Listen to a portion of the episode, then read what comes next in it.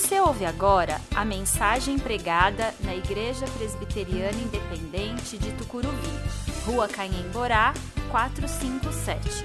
Venha nos fazer uma visita aos domingos, 19 horas. Temos estacionamento próprio e estamos a 800 metros da estação Tucuruvi, linha azul do metrô.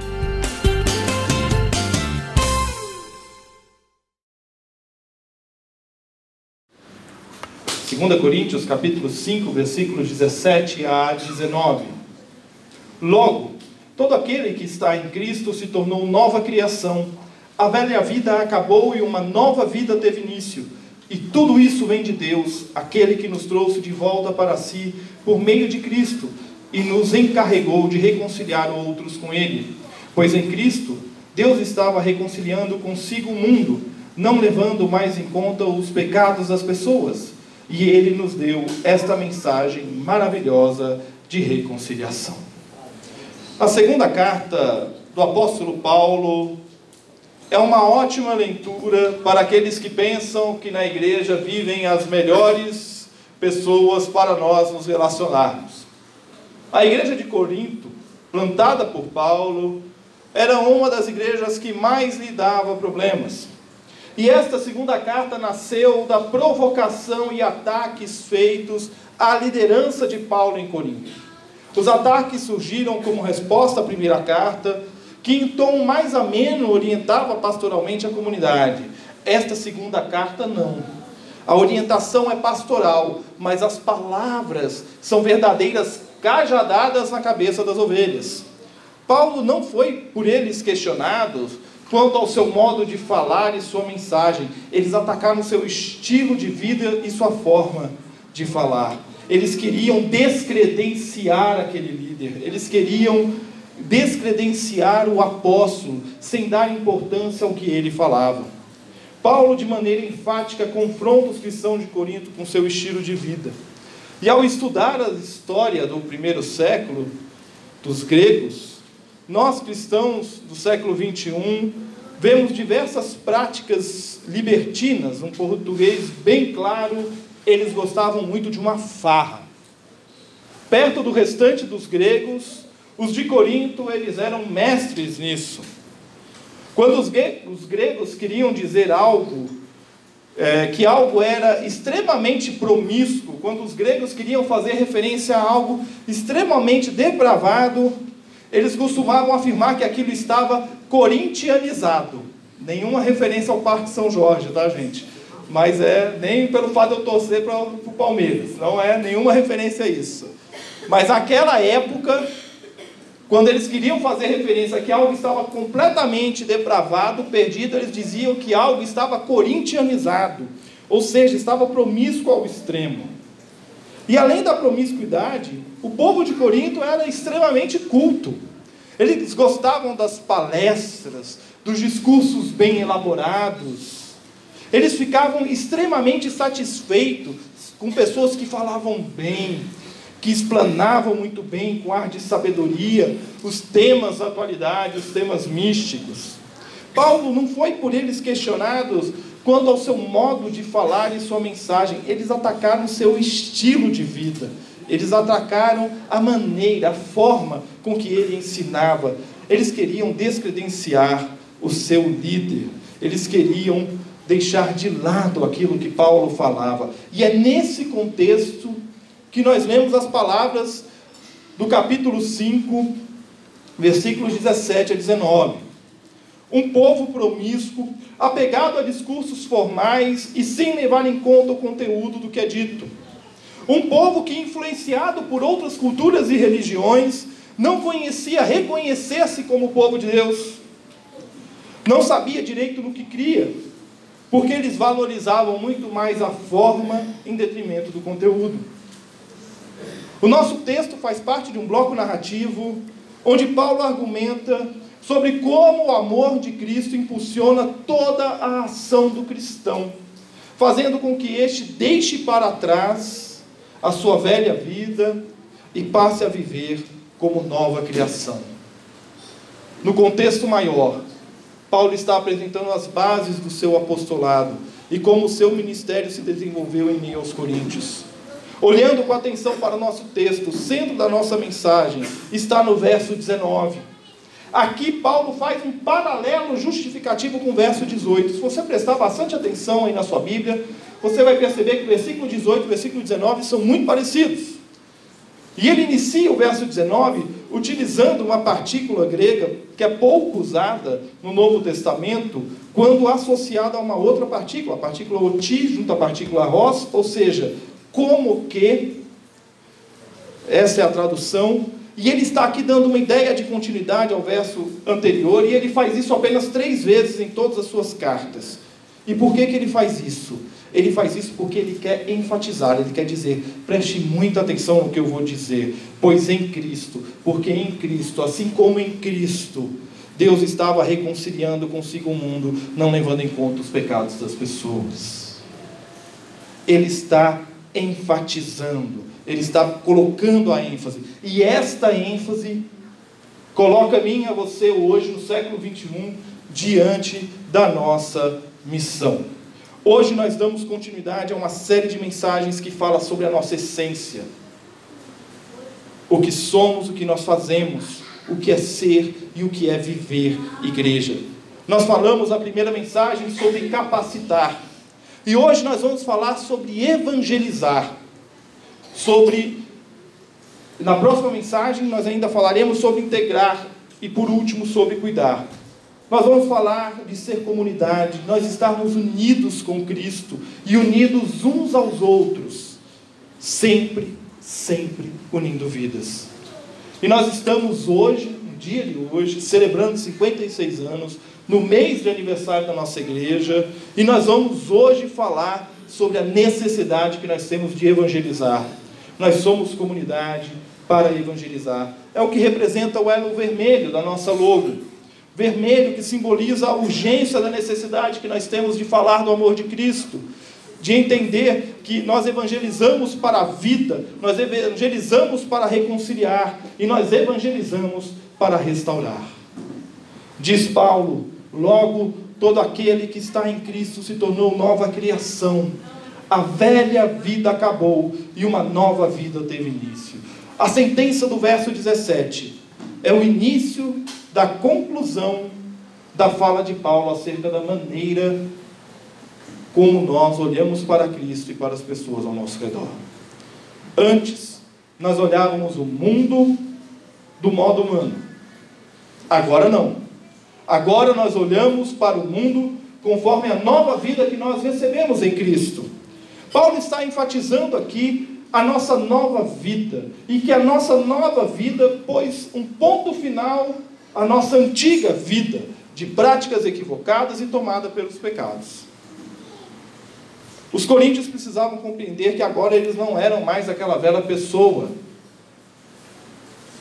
mas sim uma nova criação, chamada para cumprir o chamado de Deus para o ministério da reconciliação. Nós vamos falar daqui a pouco sobre esse ministério da reconciliação. Paulo, neste verso, está mostrando aos coríntios como Jesus, que era conhecido como um profeta dentre tantos outros profetas daquele tempo, principalmente pelos judeus, agora ele não é mais um profeta. Ele não é mais um, um mero profeta do seu tempo. Ele é Senhor e Salvador. E esta mudança da definição de quem é Jesus é a mudança que fez Paulo, fariseu, compreender que agora ele era pregador ele era o pregador daquele a quem ele perseguia. Ele sabia que aquele que a quem ele perseguia não era um mero profeta, mas era sim e é o Filho de Deus, o Redentor dos pecados, o Senhor do universo. E este novo conceito só é possível a partir da nova criação que nos dá acesso a Cristo e ao Espírito Santo, que nos capacita e confirma tudo o que Cristo quer que nós vivamos. Eu e você somos nova criação.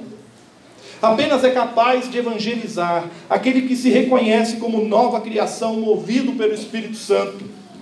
Se você está em Cristo, você é nova criatura.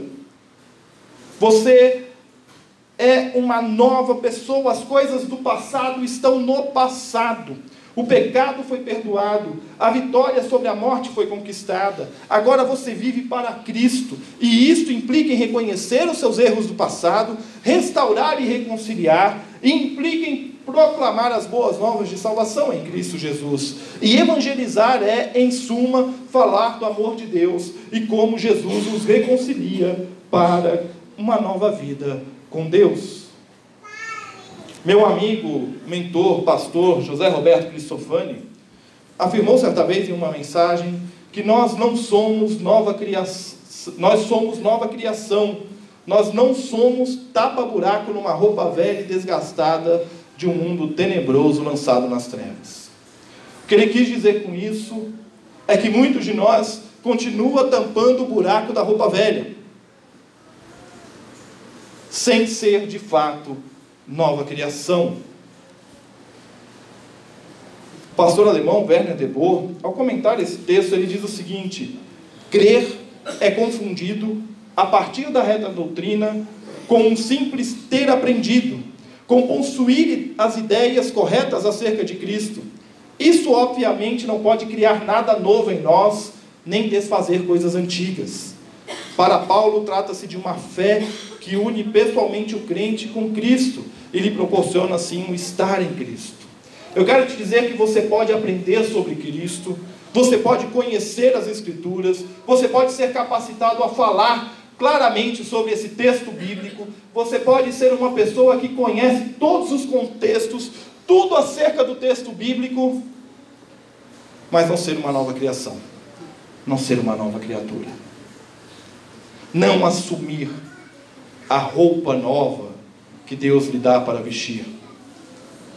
Você vai se tornar um profissional da fé, um acadêmico do saber bíblico, mas não uma pessoa que sabe e vive o que sabe.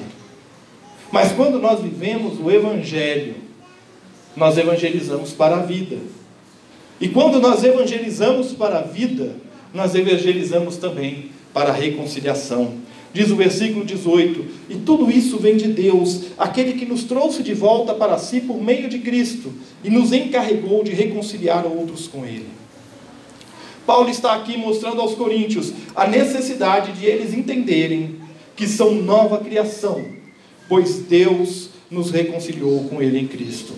Paulo está falando do fim da separação causada pelo pecado.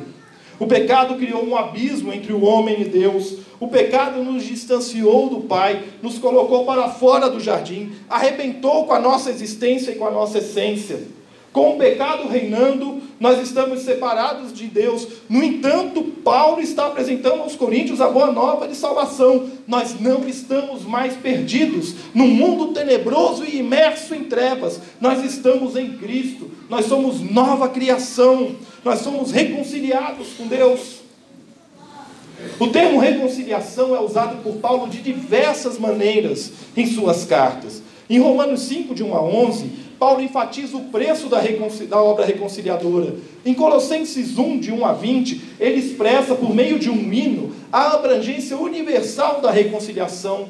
Em Efésios 2, 11 a 22, ele dá uma ênfase na inclusão de gregos e gentios, de todos, na reconciliação. Mas a reconciliação é mais detidamente, nitidamente explicada por Paulo aqui em 2 Coríntios, capítulo 5, versículos 18 a 21. Aqui o apóstolo retoma a centralidade da cruz com um viés interpretativo da reconciliação. Ele foi para a cruz morrer pelos nossos pecados para nos garantir perdão e nos reconciliar com Deus. Cristo se identifica com o pecador quando ele vai para a cruz. E ele faz isso para que os pecadores possam ser aceitos por Deus. Os salvos em Cristo recebem a dádiva do Espírito Santo, a garantia da salvação futura, a certeza de que Deus os aceitou e os acolhe para sempre. Ele nos reconciliou com Ele por meio de seu Filho Jesus. Quando pensamos em evangelizar, é na reconciliação que pensamos. É você compreender que a sua vida era um lixo sem Jesus e que sem Ele não havia vida. É você compreender a urgência de falar do amor de Deus por mim e por você e como Ele transforma diariamente a nossa realidade pecadora. É você compreender que o outro, o próximo, o semelhante, não conhece essa mensagem e que ele é a mensagem que é vida, que nos reconcilia com Deus e que nos garante acesso à vida eterna com Ele. É a mensagem do Evangelho. Cristo Jesus veio ao mundo para salvar o pecador. Eu sou pecador, você é pecador, todos nós somos pecadores, todos carecemos da mensagem da reconciliação em Cristo. Deus reconciliou consigo o mundo em Cristo. E segundo o teólogo alemão Klaus Michael Bull, um novo começo e uma nova criação começou na cruz. Quando somos nova criação, nós somos enviados no lugar de Cristo para chamar, em nome de Deus, pessoas para a reconciliação. Você entende o que isso significa? Isso significa que você e eu somos hoje, em 2019, nós somos hoje Cristo indo até as pessoas e dizendo para elas: Deus quer se reconciliar com você. Deus quer se reconciliar com você. A diferença é que nós não apontamos para nós mesmos. Nós fazemos como o apóstolo Paulo fez. Nós apontamos para Cristo e afirmamos que Deus nos encarregou de reconciliar pessoas com Ele pelo poder de Cristo, no mover do Espírito Santo. Nós evangelizamos para reconciliar. Nós evangelizamos para levar pessoas até Deus. E o que, que acontece quando você e eu, nós nos achegamos perto de Deus? acontece restauração. E esse é o terceiro motivo pelo qual nós evangelizamos. Nós evangelizamos para restaurar. Diz Paulo no versículo 19: Pois em Cristo Deus estava reconciliando consigo o mundo, não levando mais em conta os pecados das pessoas. E Ele nos deu esta, esta mensagem maravilhosa de reconciliação. Paulo repete o que acabara de dizer no verso 18.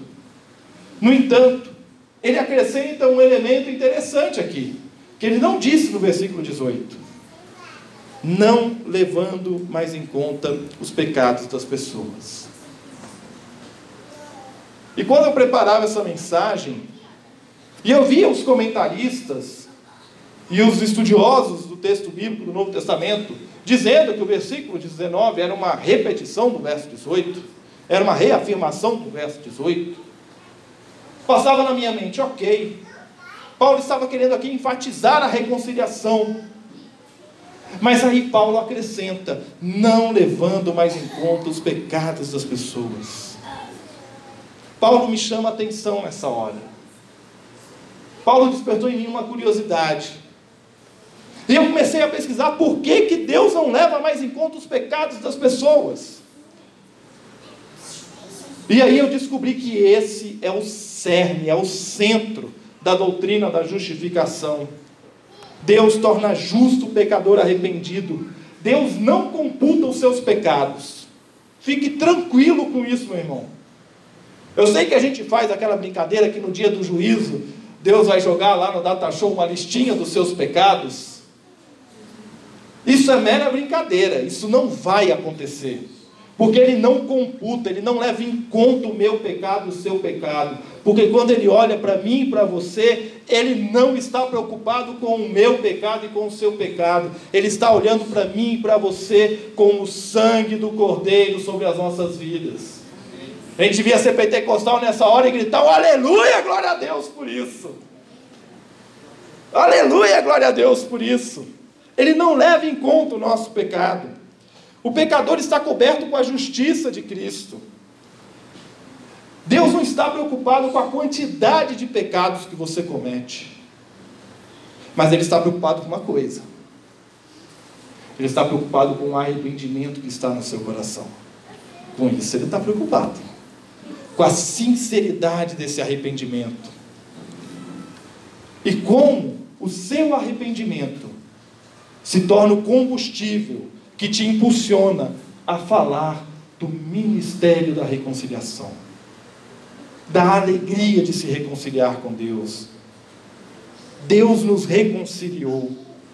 Reconciliar é voltar a dar valor a quem antes não tinha mais valor para você.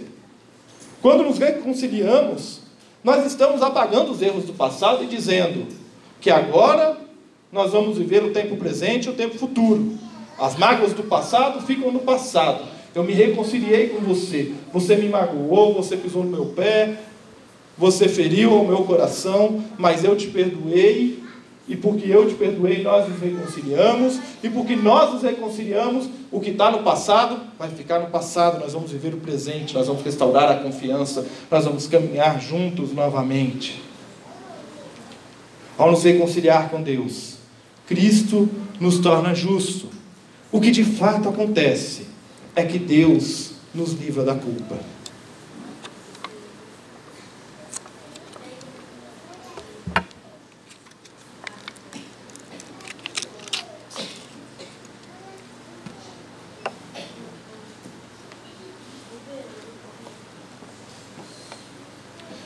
Deus nos livra da culpa. E Deus faz isso em resposta aos repetidos clamores de arrependimento daqueles que caíram no pecado e erraram. Por meio da obra redentora de Cristo, Deus perdoa os pecadores que se arrependem e cuja fé está fixada em Jesus, o autor e aperfeiçoador de sua fé. Em sua imensa graça, Deus nos perdoa. Todo pecado todo pecado um dia tem o seu perdão. E é singular compreendermos que a restauração passa pelo arrependimento. Deus não leva em conta o nosso pecado. Ele não nos imputa o nosso pecado. Ele não faz lista de nossos pecados, porque ele nos olha e ele vê o sangue de Cristo sobre nós, nos perdoando, nos restaurando. A evidência de que nós somos salvos está na nossa atitude evangelizadora na urgência que nós temos e damos para a proclamação do Evangelho. A boa nova de salvação para todos os homens precisa ser dita para todas as pessoas que convivem conosco. O fato de Deus não levar em conta os nossos pecados não nos dá um salvo-conduto para pecar. Jamais. Você não está recebendo um aval para sair por aí cometendo pecados mas nos dá um compromisso de que o nosso pecado deve ser vencido por nós. E sabe como nós vencemos o pecado? Não é pelo meu poder, não é pela minha persistência, não é pela minha capacidade. Mas é quando eu digo ao Espírito Santo: Espírito Santo, está aqui a minha competência, está aqui a minha capacidade, mas está aqui também a minha fraqueza e a minha incapacidade Agora me toma pela mão, Espírito Santo, e me faz vencer esse pecado, porque eu já não aguento mais cometer esse pecado. Eu não quero errar de novo.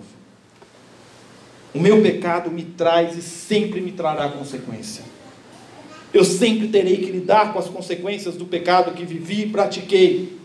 No entanto, com a culpa eu não preciso mais lidar. Com a culpa eu não preciso mais conviver com ela. A culpa eu a rejeito, porque em Cristo eu fui perdoado. E se há arrependimento, é porque a culpa foi exposta. O Espírito Santo revelou para mim. O Espírito Santo me disse: Giovanni, você errou. Está aqui o seu erro. Está aqui a sua culpa. Se arrependa. Confesse ao Senhor o seu pecado. E restaure. Sabe com quem que aconteceu isso? Aconteceu isso com Zaqueu. Lá em Lucas 19, 8 e 10, diz o seguinte: Enquanto isso, Zaqueu se levantou e disse: Senhor, darei metade das minhas riquezas aos pobres, e se explorei alguém na cobrança de impostos, devolverei quatro vezes mais. Jesus respondeu: Hoje chegou a salvação a esta casa, pois este homem também é filho de Abraão, porque o filho do homem veio buscar e salvar os perdidos. Zaqueu se arrependeu e reparou o erro. Ele não fez isso movido pela culpa. Ele fez movido pelo poder de Deus, que salvou um perdido e restaurou a sua vida. E às vezes, numa leitura rápida desse texto, a gente pode achar que as palavras de Jesus, hoje chegou salvação a esta casa, porque este homem também é filho de Abraão, a gente pode achar que essa palavra de Jesus é por conta do que Zaqueu está fazendo. Pegando metade da riqueza, dele, dando para os pobres, e restituindo quatro vezes mais quem ele defraudou.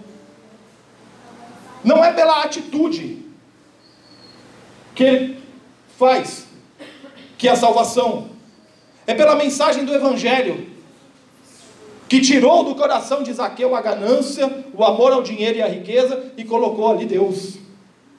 É por isso que há salvação. É por isso que há salvação. O meu pecado, o seu pecado, sempre nos trará consequências. Mas quando há perdão, há transformação. E quando há transformação, há restauração. Há restauração. Concluindo,